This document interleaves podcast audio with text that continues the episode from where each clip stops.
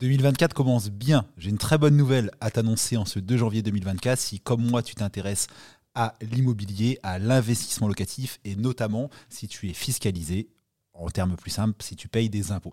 Salut TikTok, bonjour à ceux qui vont écouter cette version en podcast. Il y a une, un dispositif qui existait ces dernières années que j'ai souvent mis en avant dans des vidéos et que je n'ai étonnamment jamais euh, utilisé moi-même.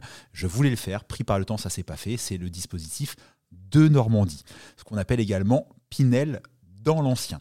Si tu me suis sur les réseaux, que ce soit les podcasts ou sur TikTok, tu sais que je ne défends absolument pas, je ne mets jamais en avant l'investissement de type loi Pinel, parce que je ne vais pas avoir peur de, marcher, de mâcher mes mots. Celui qui s'enrichit dans un investissement de type loi Pinel, c'est le promoteur, le gestionnaire de patrimoine ou l'agent immobilier qui te vend le programme, ou éventuellement le banquier, parce que les banques commencent à en vendre également.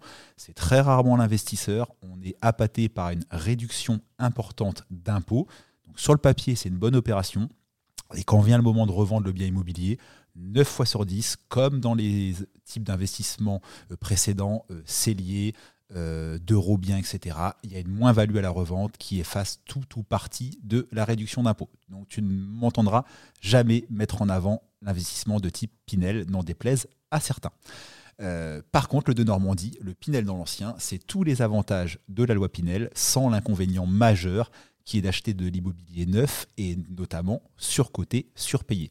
Parce que le dispositif de Normandie se fait uniquement sur des biens dans l'ancien.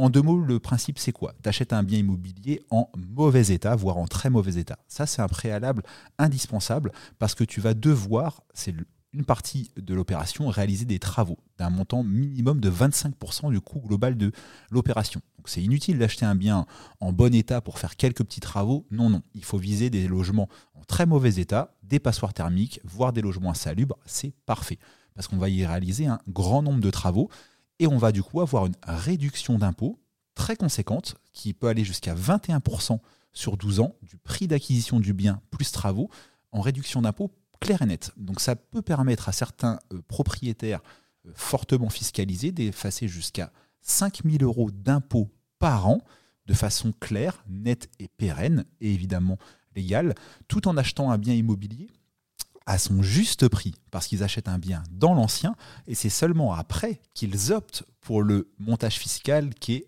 le de Normandie, le Pinel dans l'ancien.